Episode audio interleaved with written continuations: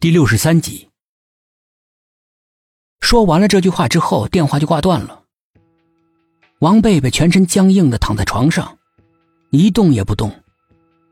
他脑袋里一片空白，冷汗就像下雨一样，从他身体的每个毛孔不断的涌出来。他听到自己的心跳如擂鼓。门外的走廊突然响起了高跟鞋踩在地面上发出的哒哒的声音。在死气沉沉的环境里面，很有些恐怖。王贝贝的汗毛都竖起来了，背上一阵阵的发冷。高跟鞋的声音悠远、绵长，一声、两声，声声紧扣，每一声沉重，却又摄人心魄。在走廊上来来回回。像是在寻找，最终停在了他们的房门口。刹那间，恐惧、绝望抓紧了王贝贝的喉咙，但是他始终没有出声，也尽量的屏住了呼吸。他悄无声息的，缓缓的转过身。月光透过薄纱做成的窗帘照了进来，朦朦胧胧的一片。刘家的脸在这恍惚的光线里面显得很鬼魅。他安安静静的一动也没动，呼吸很均匀，好像已经熟睡了，好像没有听到刚才那如同霹雳一样的电话铃声，更没有听到那神秘的高跟鞋的声音。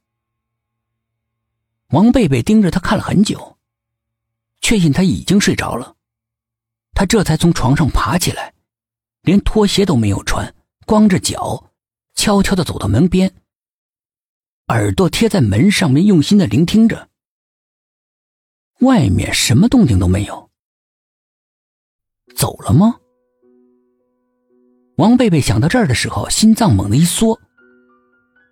他敢保证，他没有听到高跟鞋远去的声音。那么他是怎么离开的？脑海里立刻浮现出鬼片的女鬼在空中漂浮的片段，一阵冷汗流了出来。他神情紧张的注视着门，生怕女鬼穿门而入。然而什么都没有发生。他伸出紧张的手，握住门把手，轻轻的、轻轻的转动。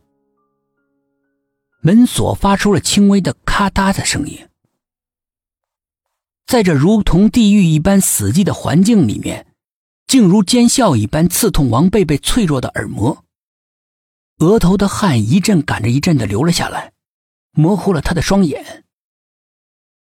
门终于打开了，王贝贝将门微微的拉开极小的一条缝。两眼顺着门缝往外看，一双乳白色的、带钻的高跟鞋映入了他的眼帘。他骤然僵住了，面如死灰，眼里流露出深深的震惊，还有绝望。终究，还是找上门了。一声长长的叹息进入他的耳朵里。像毒蛇一样窜进他的心里，撕咬着他的灵魂。他好像丧尸一样，全身毫无知觉，麻木的像个死人。同学，这是二幺四房间吗？一个突兀的声音响了起来，却如同晴天霹雳一样在王贝贝的耳边炸响，把他从绝望的深渊里给拉了回来。他像回魂一样，慢慢的抬起那汗涔涔的脸，视线从那双叫他心惊胆战的高跟鞋一路往上。一个女人站在他面前，正等待他的回答呢。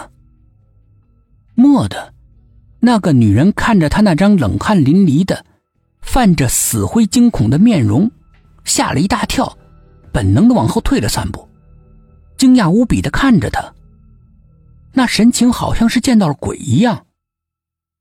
王贝贝忽略掉他伤人的眼神，尽量的调整了自己的表情，柔声的回答：“不是，这里是二幺九号房间。”那个女人将信将疑的看着他，又看了看门牌号码，自言自语道：“不对呀，明明就是二幺四啊。”